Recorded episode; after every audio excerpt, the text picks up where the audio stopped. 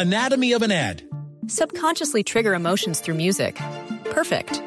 Define an opportunity. Imagine talking to millions of people across the U.S. like I am now. Identify a problem. Creating an audio ad is time consuming. Offer a solution. Utilize cutting edge AI. Imagine creating all that in under 30 seconds. Well, we did to create this ad. To learn more about AI in the audio industry, download the white paper from audiostack.ai. Son las 12 del mediodía, un minuto. Estas son las noticias de Colombia y el mundo aquí en Blue Radio. Mucha atención, a favor y en contra se mostraron algunos sectores políticos frente al anuncio hecho por el fiscal general Eduardo Montealegre, en el que advierte que demandará ante la Corte Constitucional la reforma al equilibrio de poderes. Información con Diego Monroy. En una entrevista con el diario El Tiempo, el fiscal general Eduardo Montealegre anunció que de ser aprobada la reforma de equilibrio de poderes que es estudiada y debatida en séptimo debate en el Congreso, la demandará ante la Corte Constitucional. Según el jefe del ente acusador, este proyecto tiene muchos vicios constitucionales insubsanables. El representante a la Cámara del Centro Democrático, Eduardo Rodríguez. Por primera vez nosotros estamos de acuerdo con el señor fiscal general de la Nación. Yo considero que este acto legislativo de equilibrio de poderes es inconveniente para el país y no no ayuda en nada a construir lo que queremos, que es una justicia que le llegue al ciudadano. La senadora Claudia López. ¿Quién se queja? Se queja el uribismo porque se le está eliminando la reelección y eso les duele pues hasta el alma. Y se quejan los desaforados que tienen impunidad y eso también les duele hasta el alma, que se la estemos quitando. Entonces la verdad es que si los que tienen poder les estamos pisando los callos y los estamos metiendo en cinturas porque esta reforma está acertando en equilibrar el poder. El senador Armando Benedetti, coordinador ponente. Kiki se tiene que poner los pantalones, es el presidente del Congreso y el gobierno, pero lo he visto bastante sumiso y débil a la hora de contestar ese tipo de acusaciones, porque recordemos que el proyecto es del gobierno. Yo le puedo dar fe que en el Congreso no ha habido ningún vicio ni absolutamente nada que pueda viciar el trámite del proyecto. Tanto el Centro Democrático como el Polo han anunciado que demandarán esta reforma constitucional. Diego Fernando Monroy, Blue Radio. Y a propósito hoy del Día de las Madres, más de 700 riñas se han registrado en el Valle de Aburrá durante la celebración del Día de la Madre, que dejan como saldo dos personas muertas. La policía mantendrá su plan especial de seguridad hasta la madrugada de este lunes. Información con Cristina Monsalve. El hecho más grave se registró en el municipio de Caldas, al sur del Valle de Aburrada, donde un hombre asesinó a su hermano al clavarle en el tórax una botella quebrada. El coronel Luis Alfredo Cogollo, comandante operativo de seguridad ciudadana de la policía, dijo que el agresor ya fue capturado. 768 riñas, cual nos ha dejado un saldo de tres, dos homicidios por estas riñas en el municipio de Caldas. Dos hermanos, eh, uno de ellos eh, corta una botella y le causa una lesión muy grave en el tórax a su hermano. Ese a la clínica y allí a los 20 minutos fallece. En el municipio de La Estrella se registró un homicidio, al parecer pasional, en el que un hombre que pertenecería a la comunidad LGBTI agredió con un destornillador a quien sería su pareja. Luego del hecho fue capturado. El llamado de las autoridades es que se controle el consumo de alcohol para evitar hechos de intolerancia, pues las riñas en comparación con el año anterior han aumentado de manera alarmante. En Medellín, Cristina Monsalve, Blue Radio. Gracias, Cristina. Difícil situación allí en la capital antioqueña. Estaremos muy atentos de cualquier balance en el resto del territorio nacional. Entre tanto, aún no se saben cuáles fueron las causas de un grave accidente registrado en las últimas horas en Suacha, aquí cerca a Bogotá, que deja seis personas muertas. Más detalles con Simón Salazar. El accidente múltiple ocurrió en el municipio de Soacha. Tres vehículos se vieron involucrados en este suceso que dejó como resultado seis personas muertas, entre ellas un menor de edad. Este es el balance que entregó el comandante de bomberos de Cundinamarca, capitán Iván Darío Valenzuela. Anoche sobre la medianoche se presenta un accidente vehicular frente al conjunto residencial Parque Campestre, donde se ven involucrados tres vehículos, dos automóviles y un bus eh, intermunicipal donde desafortunadamente fallecen ahí en el lugar cinco personas, menos de edad, tres mujeres y un hombre, y un pasajero adicional que cuando fue remitido al hospital del el municipio fallece ahí en el sitio. En este momento la policía de tránsito está adelantando las investigaciones para establecer las causas que provocaron este accidente. Simón Salazar, Blue Radio. También en noticias de último momento, en la capital de la República se conoció un video grabado por una cámara de seguridad que muestra el momento en el que al parecer varias personas le prenden fuego a la bodega de muebles que se quemó en la madrugada del sábado en el centro de la ciudad. La información y más detalles con Juan Carlos Villani. Buenas tardes. Los administradores de la bodega de muebles que está ubicada en la carrera 13 con primera aseguran que el video es la pieza clave para esclarecer o para demostrar que el incendio fue provocado en la madrugada del pasado sábado. En el video se ve a un grupo de personas que al parecer están intentando prenderle fuego al establecimiento desde la parte exterior. Una patrulla motorizada de la policía llega y simplemente se dedica a observar lo que hacen estas personas. Esto dijo uno de los administradores. Se ve que no le prestan nada de importancia, además no, si ven que están provocando el incendio, sean indigentes o delincuencia, lo que sea, no, no, no hacen nada por detenerlos, nadie avisó que se estaba incendiando. La policía de Bogotá se refirió a este video. Se retiran las personas, se verifica que, que se retiren del lugar, vuelven eh, a, a, los momentos que se retiran, empiezan a, a iniciar de nuevo su, su fuego, se está eh, verificando qué fue lo que pasó con la misma patrulla. Según las autoridades, con el video están analizando si hubo algún tipo de responsabilidad de los uniformados, pero también tratan de establecer las identidades de las personas que ocasionaron el incendio. Juan Carlos Villani, Blue Radio. La policía respondió esta mañana a la denuncia de obstrucción a una misión médica en el norte del Cauca, hecha aquí en Blue Radio, en donde murió el paciente que iba allí en esa ambulancia. La institución explicó que la ambulancia que trasladaba al herido fue retenida y escoltada porque al parecer la persona iba a ser rematada por las FARC. Más detalles con François Martínez desde Cali. La policía confirmó que una ambulancia fue retenida durante algunos minutos como prevención en los controles rutinarios, debido a que se han reportado algunos casos de traslado de armas y drogas en esos vehículos en el norte del Cauca. Sin embargo, el comandante de la estación policía mayor Juan Guzmán explicó que el paciente, quien había sido herido en un atentado sicarial en Corinto, iba a ser atacado por un grupo armado en la vía hacia Cali.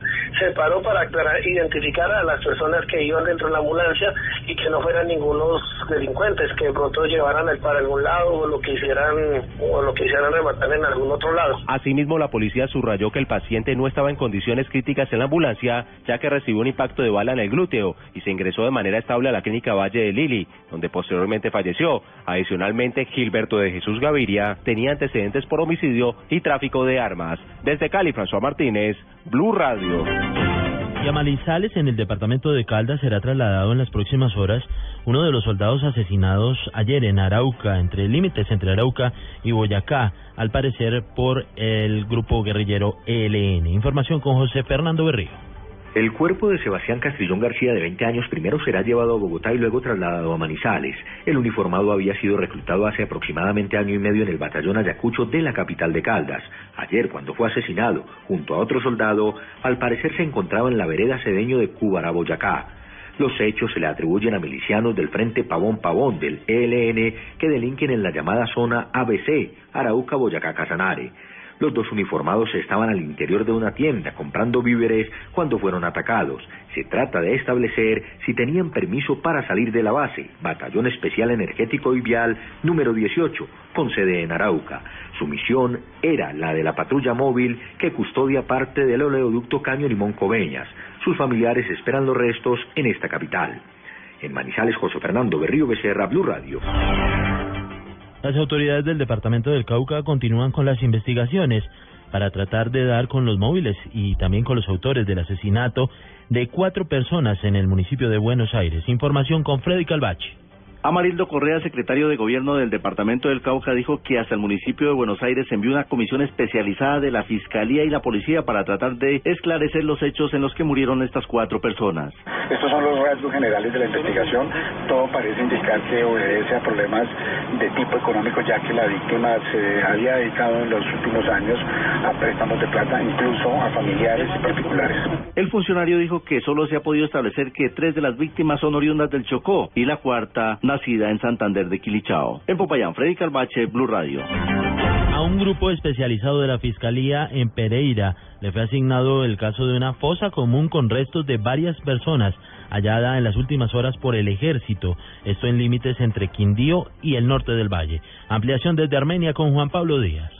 Las autoridades militares en el Quindío aún desconocen los autores de una masacre que habría ocurrido en límites con Cartago Valle, luego que tropas del batallón Cisneros hallaron en las últimas horas una fosa común con restos óseos de al menos nueve personas, dijo el coronel Germán Puentes, comandante de la octava brigada del ejército. Aparentemente no hay signos de violencia en estos restos, pero lógicamente eso ya debe de una comunicación oficial por parte de la Fiscalía. El alto oficial dijo que no se han registrado denuncias por desaparición de personas en los municipios cercanos al sitio del hallazgo. Desde Armenia, Juan Pablo Díaz, Blue Radio. En las últimas horas asesinaron a un concejal de Villacaro, esto en norte de Santander, al parecer, luego de sostener una fuerte discusión. Más detalles de este hecho con Juliet Cano. Por vieja rencilla, según las autoridades, un hombre asesinó al concejal del municipio de Villacaro, en norte de Santander, identificado como Luis Emilio Ovallos Afanador. Según las autoridades, los hechos se presentaron luego de que las dos personas estaban en un bazar y discutieron. El concejal se regresó a su casa en Villacaro para evitar problemas. Sin embargo, el hombre identificado como David Serrano lo buscó y le disparó con arma de fuego en dos oportunidades, causándole la muerte. Coronel John Jairo Aroca, comandante de la Policía en Norte de Santander. El concejal, por, por evitar situaciones, se fue para Villacaro en la tarde y ya en la noche cuando llegó David Serrano fue a buscarlo pues el problema continuó y desafortunadamente pues el desenlace fue fatal. Según las autoridades, en las próximas horas estará lista la orden de captura para que el agresor responda por lo sucedido. Desde Cúcuta informó Juliet Cano, Blue Radio. Defensoría del Pueblo denuncia que es preocupante la situación de las comunidades étnicas en el Putumayo tras una acción armada que se registró en Orito, allí en la región del Putumayo, que dejó la caseta comunal y cuatro vehículos incinerados. Más detalles e información de esta noticia con Jairo Figueroa. Luego de una verificación a los hechos, el defensor del pueblo en Putumayo, Diego Fernando Gutiérrez, precisó que ya las autoridades acompañan al resguardo NASA, atacado presuntamente por un grupo armado. Por supuesto hay una cantidad de zozobra, eh, de miedo frente a estas situaciones. Eh, a la comunidad les hemos dado una voz de tranquilidad en consideración de que ya el gobierno territorial y la fuerza pública está pendiente de los hechos. Unidades de inteligencia de la policía llegaron al lugar e iniciaron investigaciones. Se encontró en la zona después de verificación de, los entes que estuvieron en la zona, vainillas de lo de milímetros y, de, y de fusil. Hasta ahora las autoridades desconocen el qué grupo armado o quienes están detrás de la incineración de los vehículos y la caseta comunal. Jairo Figueroa, Blue Radio. Y mucha atención a esta noticia. El presidente de la Asociación de Educadores de Barranquilla denuncia amenazas en su contra luego de oponerse al acuerdo logrado entre FECODE y el gobierno nacional para levantar el paro del sector en esta semana. Información con Diana Comas. La denuncia de José Ignacio Jiménez, presidente de ADEVA, la presentó inicialmente a través de un comunicado donde precisa que después de hacer declaraciones sobre su desaprobación, sobre la manera en que se acordaron algunos puntos para el cese del paro de educadores con el gobierno, recibió amenazas vía telefónica, ante lo cual señala a Luis Gruber, presidente de FECODE, como responsable. No tengo problemas con nadie, soy una persona pública y con la frente en alto porque como directivo sindical he dado la, la, la lucha a, raíz de esas declaraciones de Luis Druber, me hacen esa llamada, por lo cual responsabilizo al señor Luis Druber sobre la seguridad mía. Anunció que mañana presentará la denuncia penal ante las autoridades. En Barranquilla, Diana Comas, Blue Radio. En noticias internacionales, el presidente de Cuba, Raúl Castro, se reunió hoy con el Papa Francisco en el Vaticano, donde agradeció al pontífice su mediación en el acercamiento con Estados Unidos. Más detalles de este histórico encuentro con Giovanni Quintero. Alejandro, buenas tardes. El presidente cubano Raúl Castro agradeció este domingo al Papa Francisco su mediación en el acercamiento entre Cuba y Estados Unidos en una visita histórica al Vaticano. El encuentro duró 55 minutos y tuvo lugar en un pequeño salón cerca del aula Pablo VI donde se llevan a cabo las grandes reuniones en el Vaticano. En la reunión los dos se intercambiaron regalos. El pontífice le ofreció una medalla de San Martín de Tours mientras que Castro ofreció al Papa una medalla de plata conmemorativa de los 200 años de la Catedral de La Habana. Giovanni Quintero, Blue Radio. Gracias, Giovanni. Importante encuentro. En noticias de deportes, los colombianos siguen siendo noticia, información generando de, desde diferentes partes del mundo. Información con Pablo Ríos.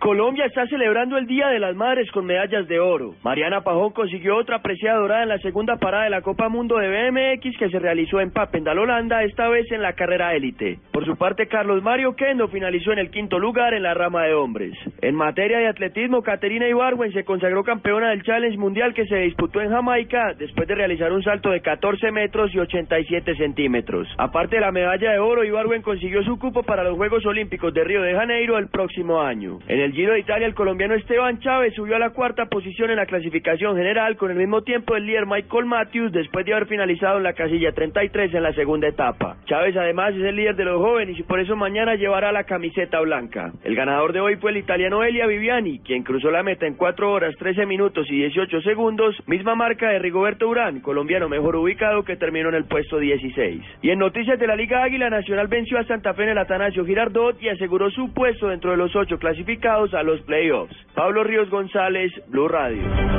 Muchas gracias, Pablo. Ampliación de estas noticias en blurradio.com, a través de Twitter, arroba Blue Radio Co y en Facebook, Blue Radio. Sigan con Generación Blue.